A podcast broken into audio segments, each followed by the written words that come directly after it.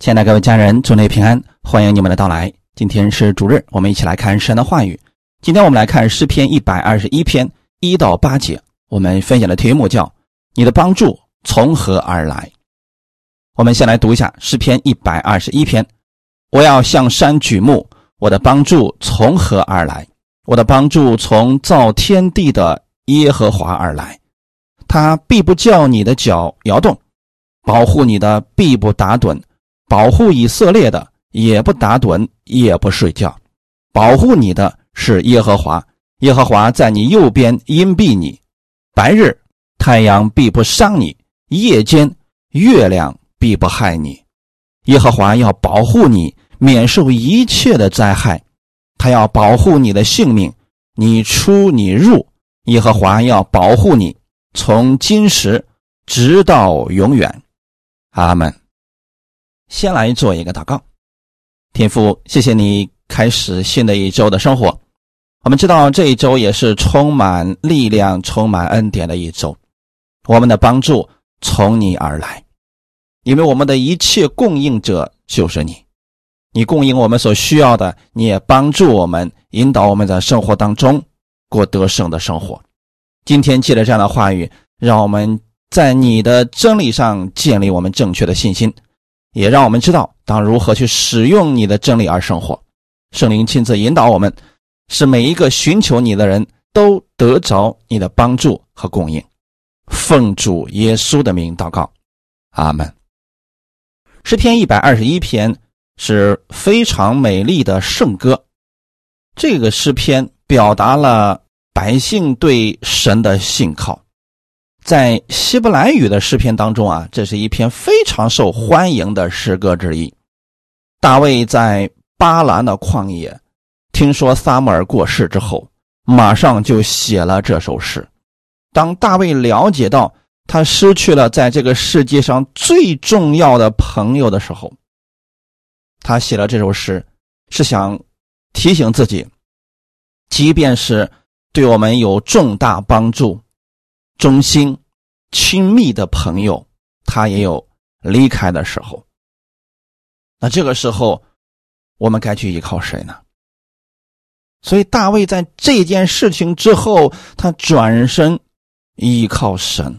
他知道，变眼望去，只有他们所信靠的那一位主，永远不离开。只有他相信的那位主，是他。永远的帮助。历代以来，诗篇一百二十一篇也给很多有相似处境的人带来了极大的福气。我们每一个人在这个世界上，我们可能都有我们非常要好的朋友，或者是父母，或者是家人，或者是非常懂我们的人。但这些人有一天或许会变心。或许会离开这个世界。当这一切都不在的时候，很多人就失去了主心骨啊，非常的痛苦，不知道人生该怎么样往前走。如果遇到这样的情况，我们一定要转身信靠神。弟兄姊妹，现在转身是来得及的，不要等到你说我之前最信任的人。离开世界了，我心里很难受。我不知道以后路该怎么走了。你倒不如从现在开始就认识这位神，让他成为你永远的帮助。同时呢，诗篇一百二十一篇也是朝圣者每年前往耶路撒冷时所唱的圣歌。那我们知道，在以色列的律法当中啊，他们规定。成年男人一年三次要去耶路撒冷敬拜神，有三个节日非常的重要，比如说月节就是其中的之一啊。那因为他过节的时间比较长，一般来说就是八到十天，那这一来回至少半个月时间就没有了。而且呢，他不是一个人去，就是成群结队的人一起往耶路撒冷去走。在那个年代呢。他们主要的交通工具啊，就是驴，大部分人呢还都是步行为主的。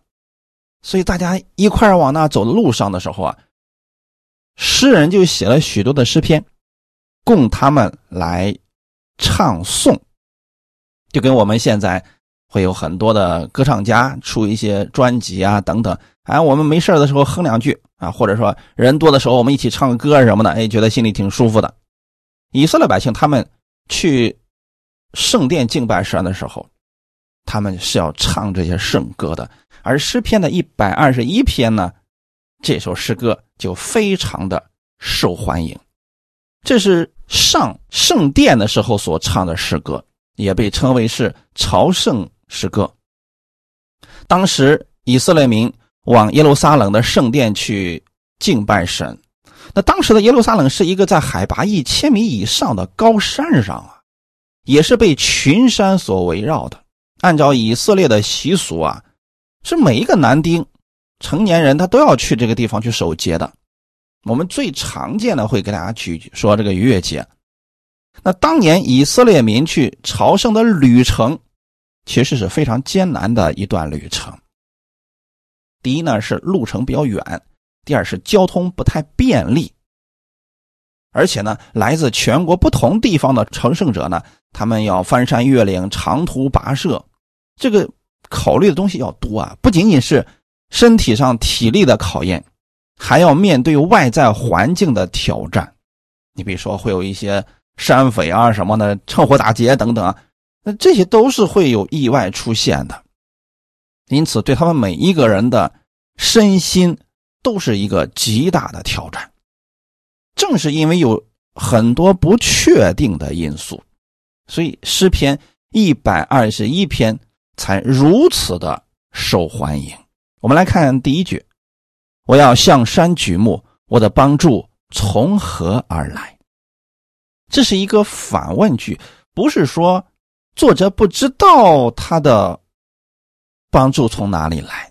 他先是提到“我要向山举目”，这里的山确实是指高山，因为圣殿就在高山之上嘛。他向山举目。是代表着自己的目的地和盼望，弟兄姊妹，今天我们应当向山举目。你的山应该仰望的是耶稣基督这座山，他就是你的圣山了。哈利路亚！无论你遇到多大的困难和挑战的时候，你去仰望耶稣的时候，你要举目向他仰望。我们刚才给大家提到过，说以色列百姓现在去圣殿的这个路呢，是不断的往上走的。他们应该说在很远的地方就可以看见这座山的。这也是想告诉我们，神其实只要你愿意寻求，你总能看见他的。阿门。现在我们出行的时候呢，可能会买一些保险啊，或者说给自己带来最大的安全保障。可是当时以色列百姓他们去朝见神的时候，路途上有许多不能掌控的变数，所以他们大多数人都是集体行动。这个时候呢，能够互相照应一下。但是大家的目的地都是一样的，都是要向山举目。阿门。那。虽然说大家一起出行，安全系数会高一些，但是中间会有很多的摩擦，会有很多不愉快的事情。因为毕竟它不是一半个小时的路程，它是好长时间在一起的时候啊，难免会有不同意见的出现，会出现争吵啊等等，这件事情会影响我们的心理。所以我们可以想象啊，那个时候以色列百姓去朝圣、去敬拜神。走向圣殿的时候，他们确实要面临许多方面的考验。他们去耶路撒冷圣城去朝拜的时候，也会把自己本身拥有的问题带到主的面前，就好像我们现在很多弟兄姊妹来到教会，他会带着自己的问题来寻求神，是一样的。不管是心里的忧虑、家庭里面的负担。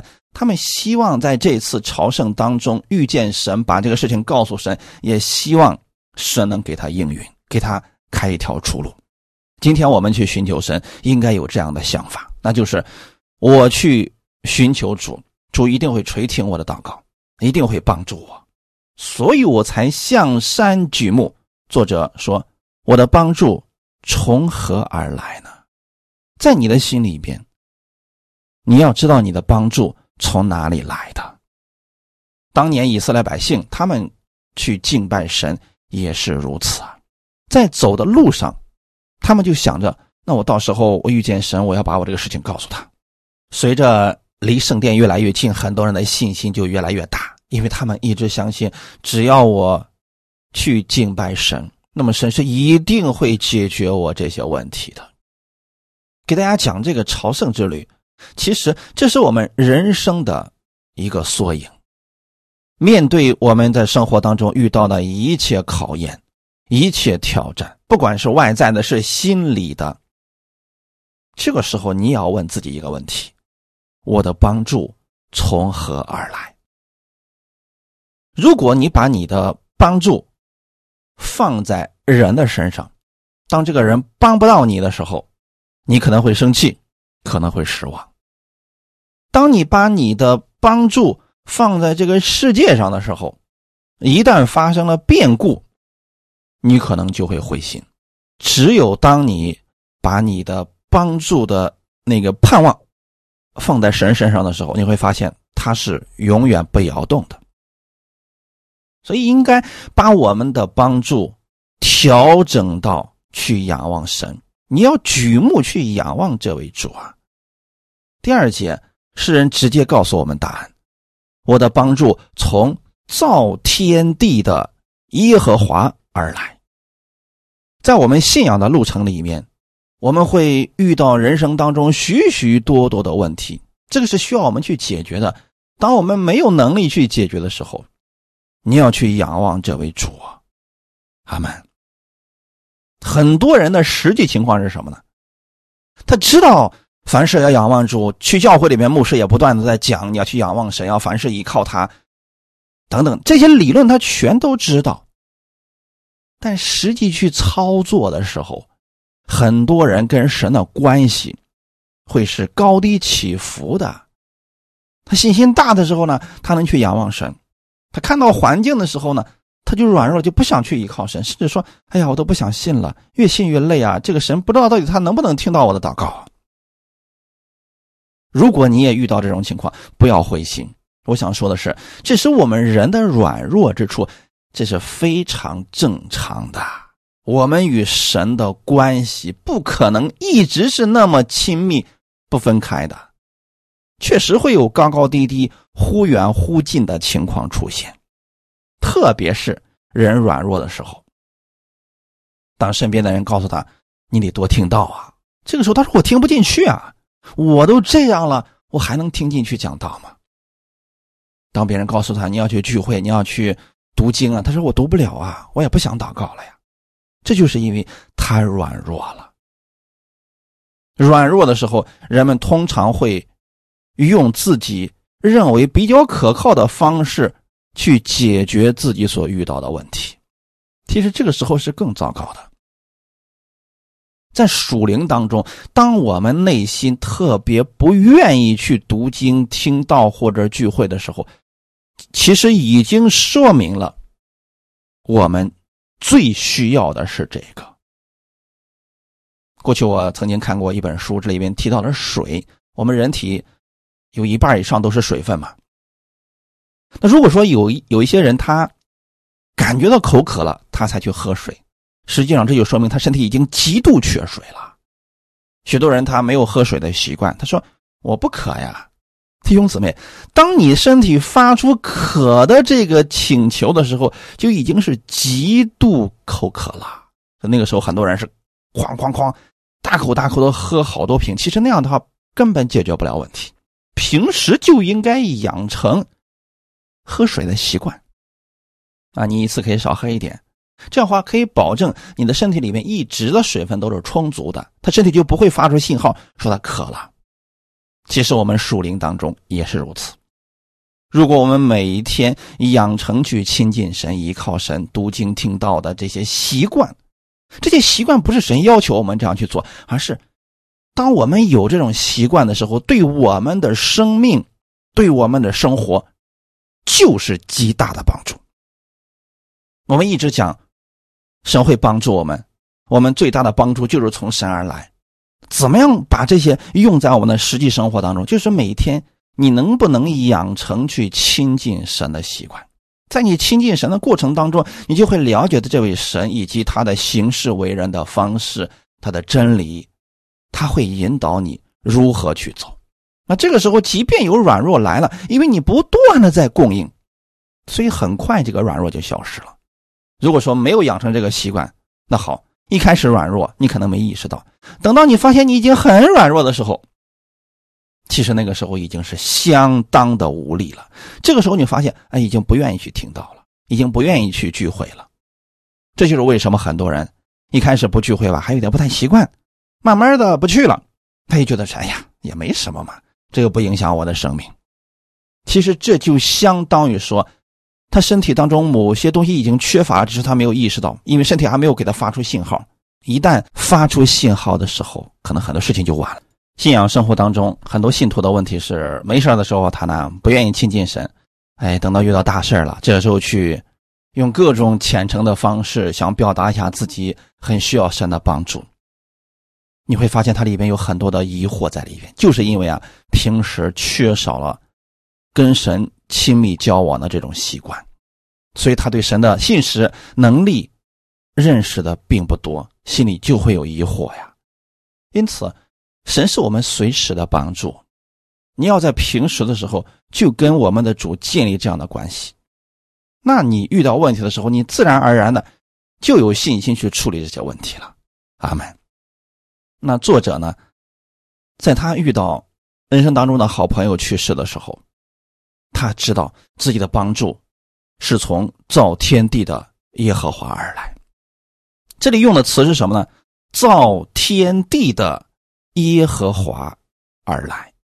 他没有说从我们的父而来，从爱我的主而来。这个时候，他是用造物主的这个身份来强调神我的帮助。你看，我们希望一个人帮助的时候。那我们是不是先意识到的是这个人的能力呢，而不是他跟我的关系？如果你有一个好朋友跟你关系特别好，可是他没有能力帮助你，你需要帮助的时候，你一般不会去找他。所以，当你需要帮助的时候，首先你要是找那个有能力帮助你的。诗人在这儿用的是从造天地的耶和华而来，我们所信的这位主，这位神。他是一位什么样的神呢？造天地的神。他是怎么样造的天地呢？用口中的话语，神说要有光，就有了光。因此，这个天地是我们这一位蛮有能力的主他造出来的。不管你现在遇到了多大的问题，你要想到的是，你所信的这位神是创造天地的。耶和华，那为什么这里诗人没有说从造天地的神而来呢？耶和华这个名字其实是非常独特的，它代表的是与人立约的神。如果仅仅只是用神的话，这个神跟我们没有关系，那我们需要帮助的时候，他也不会帮助我们呢。就像这个世界上。有能力的人很多，可你不认识他，他不会帮助你的。除非呢，这个人有能力又乐意帮助你，那你遇到任何问题，你心里都会有安息的。作者是强调，这位神他的能力大到可以创造天地，同时又是跟他立约的神。你要如此的来默想。现在遇到拦阻了，不管是多大的问题，你问自己一个问题：我的神能不能解决这个问题？如果答案是确定的，就持守这个答案，他是帮助你的神。哈利路亚！天地他都能造，还有什么解决不了的呢？但是人能意识到这一点的时候，往往是有了不少的人生经历。大多数人啊，只是停留在理论阶段。就是啊，我知道，我所信的这位神是创造天地万物、无所不能、无所不在、无所不知的神。口号是喊的比较亮的。说实话，很多人并不知道在生活当中如何去使用，除非他真的经历过神了。生活当中我们是这样的，信仰生活当中我们也是如此的呀，都有这么一个过程的。在路加福音十五章里边提到了浪子的比喻，在这个比喻当中，记载了小儿子。小儿子一开始对他父亲的认知是不正确的。小儿子在家里的时候，衣食无忧，但是就是因为他父亲给他的规矩太多啊，他不舒服，他觉得虽然我没有缺什么，但是呢，他的父亲总是要求他。这样的事情，那样的事情，他好像自己的想法无法施展，而他自己的很多想法呢，跟他父亲的想法又是不一致的。这时候肯定会有矛盾。我们现在称之为代沟，就是儿子和父亲之间啊观点不一致。虽然说父亲给儿子提供了非常优越的条件，在生活上无微不至的照顾，可是呢，就因为观点不一样，所以这个儿子就不会觉得这是一种幸福。后来的时候啊，小儿子带着自己的家产离开了他的父亲，往远方去了。他离开之后，就开始过自己认为正确的生活方式，实际上那是错误的。他已经失去了帮助了。读完那个故事的人都知道，小儿子在外面放荡资财，然后。一切都花完了，没有钱了，身上东西估计也都当的差不多了，没有人怜悯他，也没有人帮助他。这个时候，他想自力更生了。他发现自己竟然什么都做不了。后来的时候，他想给别人去放猪，能够来一口吃的，别人也没有怜悯他的心，也没有想着要帮助他。其实这就是现实的社会。我们在这个世界上生活的时候，人与人之间，他就是如此呀。真正能帮助你的人，唯有我们的神。阿门。在基督当中，我们也只有从神那里领受了白白而得的恩惠，我们才愿意白白的去帮助别人，否则都是利益关系。如果你不曾从神那里免费的得到他的帮助，对他有感恩，你也不会免费的去帮助别人。他是需要工价的呀。就像浪子比喻当中的小儿子一样，没有人怜悯他。那他父亲为什么怜悯他呢？是因为他是儿子，他们之间有约啊。我们的神为什么怜悯我？为什么帮助我们呢？因为我们跟神之间有约定，是耶稣用他的血。为我们所立的永远的约，可好些人真的就像小儿子一样，离开这个父亲，往远方去了，按照自己的方式去生活。我为什么一直强调大家一定要多读圣经，按圣经的方式去生活？这样你一定是蒙福的，你就在神的保护之中了。原因就在这里了。如果小儿子不离开家，他即便走错了路，他的父亲会提醒他，会纠正他，没有多大问题的。可是他离开他的父亲，独自去生活的时候，他这个帮助就没有了。阿门。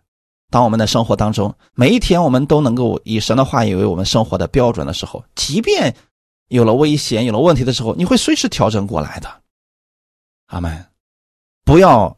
像小儿子一样，用尽了自己的方法，才发现自己什么都做不了。当周围所有的人对他一点怜悯之心都没有的时候，他突然才发现，他的父亲是那么的慈爱、良善、充满爱心。因为此时此刻的小儿子，他就给别人打工，喂猪，希望能得一口吃的。但那个人没有说：“哎，你都饿成这个样子，我来先吃东西，然后再干活吧。”没有，你必须先干活，你才能够得一口吃的。所以，当他看到猪所吃的那个豆荚的时候，他就想抢过来自己吃。就在这个时候，他才想起来，我父亲家里的故宫从来就没有过如此糟糕的境遇。我父亲是那么的爱他们。所以他才想回去，在他父亲手下当一个故宫，因为现在他就是别人的故宫嘛。他觉得这个日子根本没办法过下去。但是当他回去找他父亲的时候，他父亲跑过来，抱住他，连连亲嘴，恢复了他的身份，没有让他当一个故宫，而是把他请到家里边，摆上了丰盛的筵席。我相信，经过这一段人生经历之后，小儿子才算知道了他父亲对他的爱，才知道了他父亲对他的帮助。许多信徒经过了这样一段路程之后，才知道神是如此的爱他。诗篇二十篇五到七节，我们要因你的救恩夸胜。要奉我们神的名树立旌旗，愿耶和华成就你一切所求的。现在我知道耶和华救护他的受膏者，必从他的圣天上应允他，用右手的能力救护他。有人靠车，有人靠马，但我们要提到耶和华我们神的名。这位创造天地的主不仅是你的神，不仅跟你之间有约定，他也是你的天父，你是他的爱子，他十分的爱你，他愿意保护你，引导你走丰盛的人生之路。只有人意识到这一点的时候，意识到他的帮助是从创造天地的耶和华而来的时候。才会真的心甘情愿的去依靠这位神呢？你不知道这位神的能力，你自然不会去依靠他了，你就会依靠自己或者依靠别人了。那我们要因着神的救恩夸胜。这个救恩不仅仅是神救我们脱离死亡进入永生，还包括在生活当中，神救我们脱离各样的患难。当诗人说。我因你的救恩夸胜，要奉我们神的名树立旌旗。其实这是已经得胜的宣告之语啊！奉我们神的名树立旌旗，这就是得胜的旌旗啊！耶稣基督已经胜了这个世界了，他已经胜过了疾病，胜过了死亡，胜过了魔鬼一切的诡计，他的救恩已经得胜了。因此，我们在生活当中要抓住他的救恩。抓住这个约，相信神是你的帮助者，哈利路亚！相信神必从天上应允你的祷告，用右手的能力救护你。不管你现在遇到了什么的问题，他一定有能力帮助你的。所以花点时间，每一天来读一读神的话语，这对你会有极大的帮助的。阿门。有人靠车，有人靠马，但我们要提到耶和华我们神的名。在这个世界上，确实有的人靠的是自己手中的财力，有的人靠的是自己的权势、自己的钱财等等，他们都会用这个方法、那个方法去解决自己的问题。但我们要提到我们神的名，要让耶稣基督的名字进入你的生活，每一天去默想他神的名。阿门。相信他的能力，默想他的大能，默想他的恩典，会对你有极大的帮助的。这位创造天地的主是如何保护以色列百姓的呢？诗篇一百二十一篇三到四节，他必不叫你的脚摇动，保护你的必不打盹，保护以色列的也不打盹，也不睡觉。神所。提供的是无时无刻的保护，因为这里提到这位神不打盹、不睡觉的，这是任何一个人他都做不到的。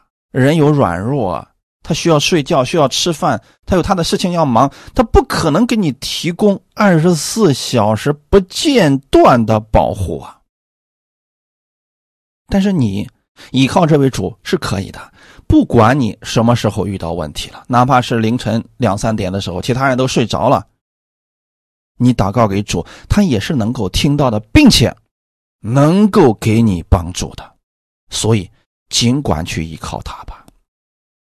当你去依靠他的时候，你的脚不会摇动的。当人愿意跟随神、相信他，并且乐意按神的话语去行的时候，他就已经在神的祝福当中，在神的帮助当中了。哈利路亚！因为根基是稳固的，所以脚就不至于摇动。你比如说，这个船在海上行走的时候。你就算站得再稳，你也会摇动的呀，因为根基不稳。如果你现在能意识到我们所信的这位主，他就是磐石，是永远不变的磐石，那就把你信仰的根基、生活的标准都立在这个根基上，无论外面风吹草动的，对你来说没有影响。当你意识到这位主是如此来保护你的时候，帮助你的时候，你心里边就有安息了。这是在这个世界上任何一个人都无法做到的，但是神是可以的。你什么时候祷告，他都能听得到；你什么时候呼求他，他都愿意帮助你。希伯来书第四章十四到十六节。我们既然有一位已经升入高天尊荣的大祭司，就是神的儿子耶稣，便当持定所承认的道。因我们的大祭司并非不能体恤我们的软弱，他也曾凡事受过试探，与我们一样，只是他没有犯罪。所以，我们只管坦然无惧的来到施恩的宝座前，为要得连续蒙恩惠，做随时的帮助。为什么我们？一定要劝大家去依靠这位神，让他成为你的帮助呢？因为我们跟神之间是有约定的，我们已经有一位升入高天尊荣的大祭司，就是神的儿子耶稣。大祭司跟我们有什么关系呢？他是我们的代表，他是我们的中保，是我们的辩护者。阿门。我们所有的祝福都可以靠着耶稣赐下来。在旧约的时候，大祭司的好坏直接决定着以色列百姓是否蒙福啊！如果大祭司是蒙神悦纳的，那么这一年国内太平，风调雨顺，五谷丰收；如果大祭司是坏的，那么国内可能会有征战，甚至说天气会很恶劣，等等各样的问题会不断的出现。也就是说，以色列百姓是否蒙福，跟大祭司有直接的关系。我们今天的新约之下，我们的大祭司是耶稣基督啊，他是被神所喜悦的，他是无罪的，他是神的爱子，已经蒙神的悦纳了。这个事情在圣经中已经多次的强调了。当你知道你的大祭司是这样的一位主的时候，你心里边可以安息了，因为你任何时候你来到神面前，他都会垂听你的祷告。就要持定你所承认的道，这个道指的就是耶稣基督的道，不要回到摩西律法之下了。承认那个道，持守那个道，你守不住的。你要持守的是耶稣给我们的道，他就是我们的道路。阿门。耶稣如何做，我们就如何做。耶稣教导我们如何去行，我们就如何去行。你缺乏智慧，向神求智慧；你缺什么，你向神求什么，他会按照你心里所求的给你的，因为他知道你心里真正需要的是什么。我们的大祭司不是高高在天坐在上面不谙世事的。你看，很多国家的一些人，他们嘿，因为是皇室嘛，所以他们可能从来没有下过。田间，他就不知道百姓的情况到底怎么样。说有一次，下面有一个大臣就报告王说：“王，百姓们现在这个吃不上饭了，啊，都快饿死了。这时候王就说：“那为什么他们不去吃面包呢？不喝牛奶呢？”因为王不谙世事，他根本不懂得百姓的疾苦啊，所以他能说出这么荒谬的话语来。但我们的大祭司不是这样的，我们的神不是坐在天上，什么都不知道，他来到世界上过，他知道你所需要的，他知道你的软弱，他也经历过各样的试探、痛苦、背叛等等。你所经历的，心里的渴望，你所需要的那个帮助，他都是知道的，因为他经历过了。并且呢，他也胜过了。所以，当你遇到一个问题的时候，你要去找那个有能力帮助你的人。最好的是他在这个类似的事情上成功过，或者说成功过很多次。那为什么有一些人身体得病了，他要去找专家？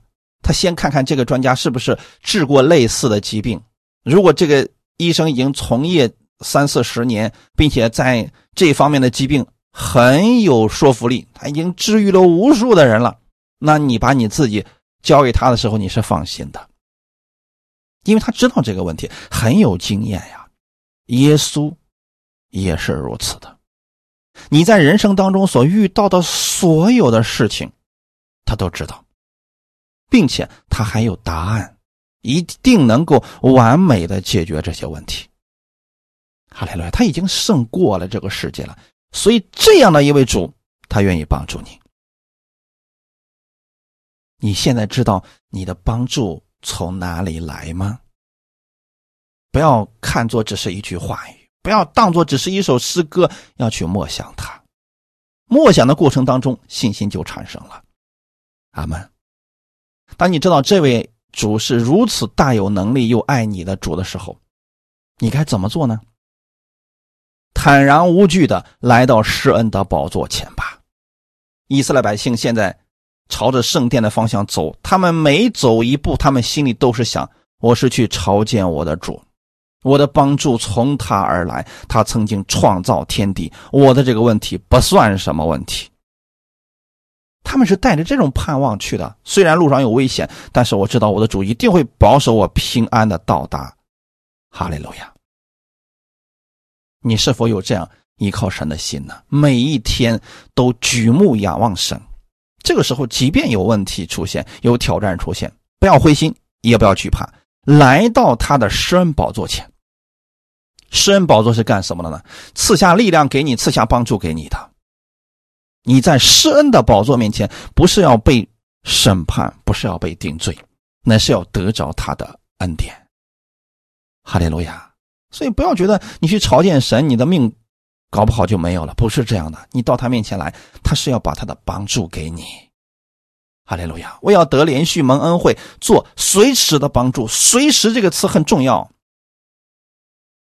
他能做你随时的帮助。一个再有能力的人，他都不能做你随时的帮助，但是耶稣是可以的，要去依靠他。阿门。看我们今天本文的第五节，耶和华是在我的右边荫庇我的，保护你的是谁呢？是耶和华，他在右边荫庇你。为什么圣经上经常会提到右边呢？右边实际上指的是得胜、荣耀、尊贵之处。耶稣基督已经在凡事上得胜，现在就坐在天父的右边。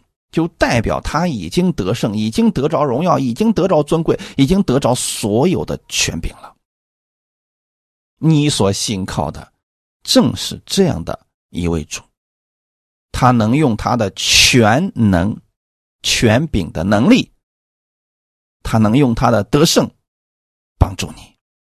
阿门。在右边的阴币也代表神的同在。永远不会离开。六到七节，白日太阳必不伤你，夜间月亮必不害你。耶和华要保护你，免受一切的灾害。这里要强调的还是神不会离开我们，你要帮助我们，保护我们，绝对不是指太阳或月亮会害了我们。在出埃及记十三章二十到二十二节里边记载了一件事情，他们从舒哥起行，在旷野边的以躺安营。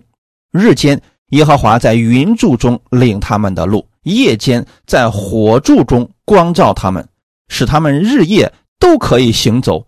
日间云柱，夜间火柱，总不离开百姓的面前。以色列百姓从埃及出来，进入到旷野的时候，白天旷野的温度那是相当之高啊，四十六度左右，人根本是受不了的。如果说没有云柱挡住太阳的这个直接的照射，那可能他们真的就死完了，一个都不会留下来的。就这么高的温度，晒两个小时，人基本上都全都晕倒了，没有活的了。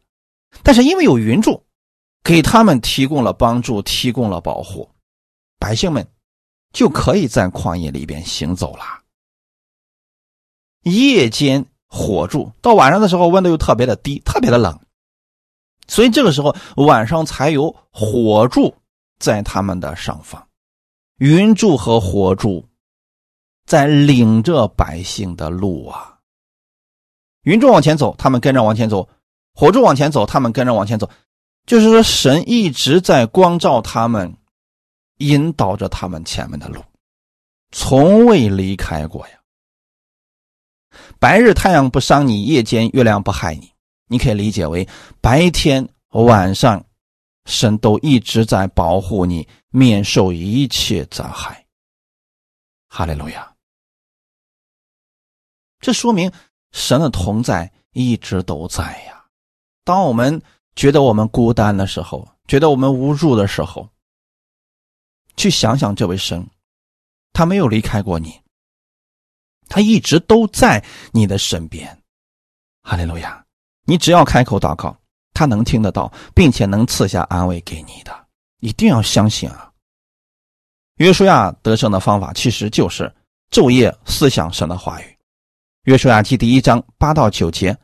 这律法书不可离开你的口，总要昼夜思想，好使你谨守遵行这书上所写的一切话。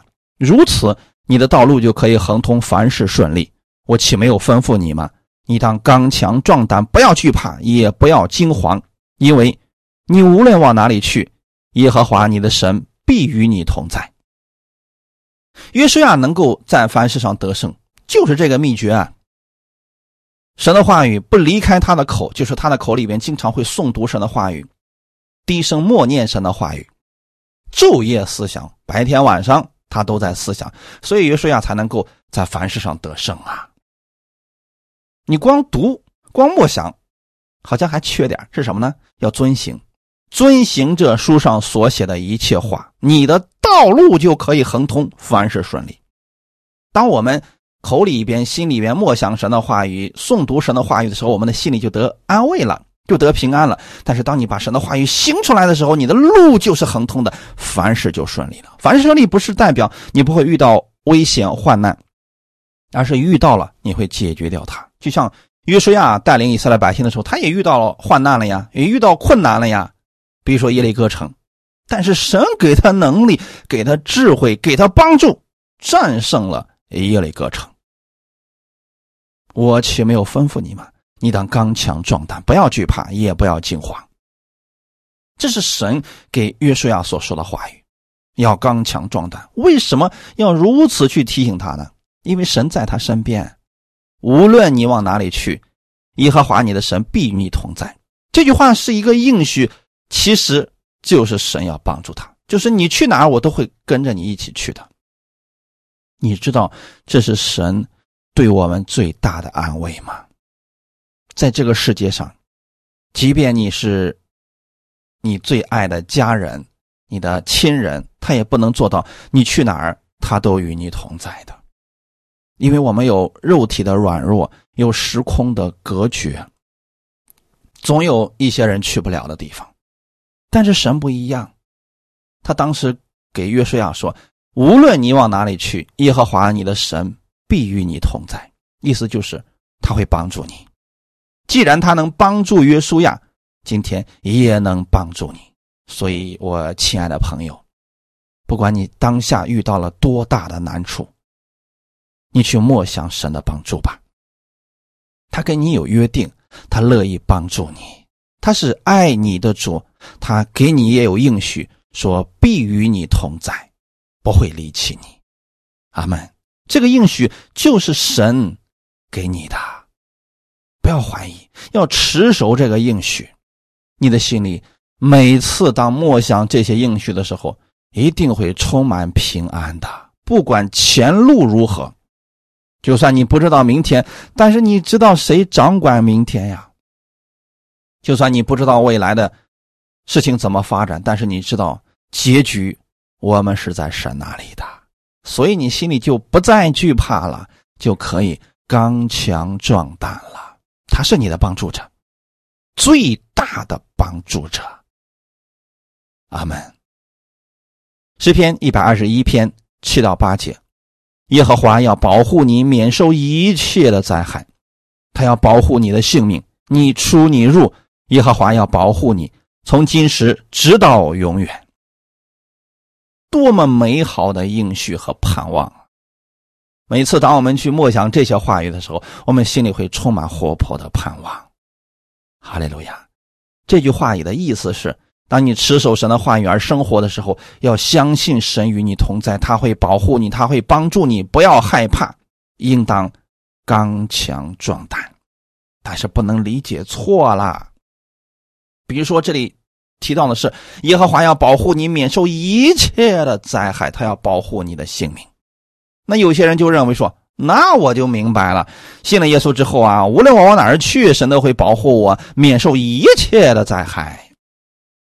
所以他故意找一些危险的地方去，故意去做一些危险的事情。我想告诉这样想法的人，如果你故意去如此行，出了问题。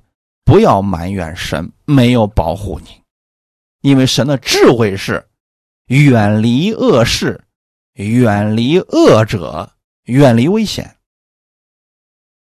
神在圣经上多次的给了我们智慧，让我们远离某些人、远离某些事情，那你自然就不会掉进这些危险当中去了。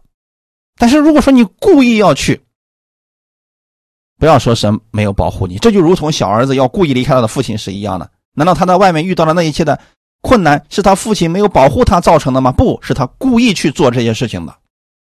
因此，我们在这里要有活泼的盼望，同时也有非凡的智慧。阿门。这段经文的意思是：当你按照神的话语去行，无论是仇敌的攻击，或者是你无意之中遇到了。某一些危险或者灾害的时候，神会保护你免受这一切的灾害。阿门。是这个意思，绝不是说行了，那我就知道了，从此以后我想去哪儿就去哪儿，我从山上往下跳也没事儿。哎，不是这样的，这是魔鬼的试探啊！魔鬼曾经用这个方式去试探过耶稣，但是神的话语绝不是这个样子的。阿门，是让我们。多做善事，远离恶事，这是神的智慧。你在神的话语当中行，就不会在那些危险当中啊。阿门。只是说呢，当这些危险来临的时候，神会保护你，你心中是有帮助的，你可以呼求神来帮助你啊。阿门。有一段经文和这一段非常的相似，《马可福音》十六章十五到十八节，他又对他们说。你们往普天下去，传福音给万民听。信而受洗的必然得救，不信的必被定罪。信的人必有神迹随着他们，就是奉我的名赶鬼、说新方言、手能拿蛇。若喝了什么毒物，也必不受害。手按病人，病人就必好了。传福音的路程上，也会有危险、有拦阻。这段话语可以自己来宣告。所以弟兄姊妹，你看。今天咱们读的诗篇是朝圣的诗篇，往神的殿走的时候，路上会遇到危险。像他们唱这样的诗篇，给自己信心，给自己力量，也相信神会保护他。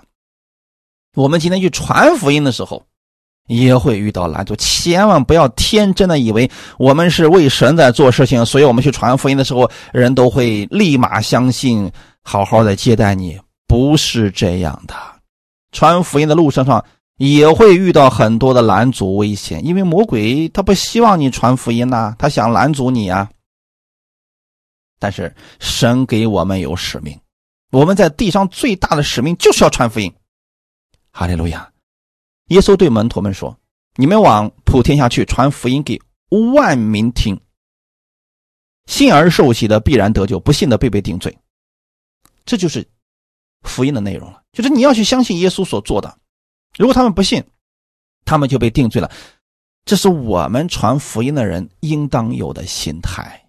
他们，我们只管传就行了，你不要一生就耗着一个人，就非得让他信不行啊，这个不对啊！你把福音给他，让神来做工。遇到那些拦阻你的、顶撞你的，不要恨他们，为他们祷告。当人们去传福音的时候，就会有神迹随着他们。所以，神迹其实是发生在传福音的现场的。怎么做呢？奉我的名赶鬼，说新方言，手能拿蛇，若喝了什么毒物，也必不受害。手按病人，病人就必好了。这是指传福音的过程当中，你可以奉主耶稣的名赶鬼，就是确实遇到了那些被鬼附的人，你可以奉主耶稣的名赶鬼，可不是让你没事就往这个坟地里面跑，专门找那些被鬼附的人。去赶鬼不是这样的啊！千万不要走极端，神的话也不是这么乱用的。还有手能拿蛇，这是什么意思呢？不是今天那我知道了，我去传福音那，我没事我就往蛇窝里去，我看看我能不能把蛇给拿起来，你一定会被咬的，这是没有智慧啊！这里所说的手能拿蛇，它是一种预表，就比如说魔鬼攻击你了，但是你可以胜过他的，手能拿蛇。那保罗曾经。呃，传福音因为受逼迫了，所以被飘到了一个海岛上。他去抱这个柴火的时候，烤火的时候呢，里面有条蛇咬住了他，他就随手把这个蛇给他甩到一边去了。这就是手能拿蛇，对不对？那当时的那个岛上的人一看，呀，这是条毒蛇啊，只要被咬就必死无疑了。没想到呢，保罗没有事儿，就好像没有中毒是一模一样的。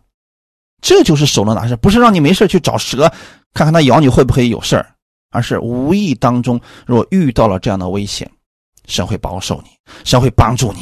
若喝了什么毒物也不受害，一样的。你在传福音的过程当中，你心里边确实是，呃，为着主的缘故去帮助某个人，结果那个人呢，私底下做一些肮脏的事情，比如说在你喝的里面给你下了什么东西。那你可以在吃饭之前，在喝东西之前，一定要奉主耶稣的名祷告，这就起作用了呀。神就会洁净你所吃的、你所喝的。若喝了什么毒物，也必不受害。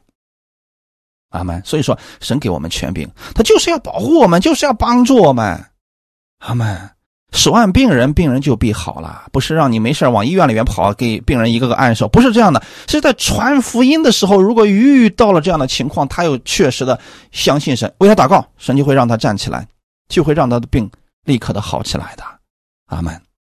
因此，我们要相信神是我们的帮助者，特别是当我们去传福音的时候，神乐意帮助我们，用神迹奇事见证他的道是真实的。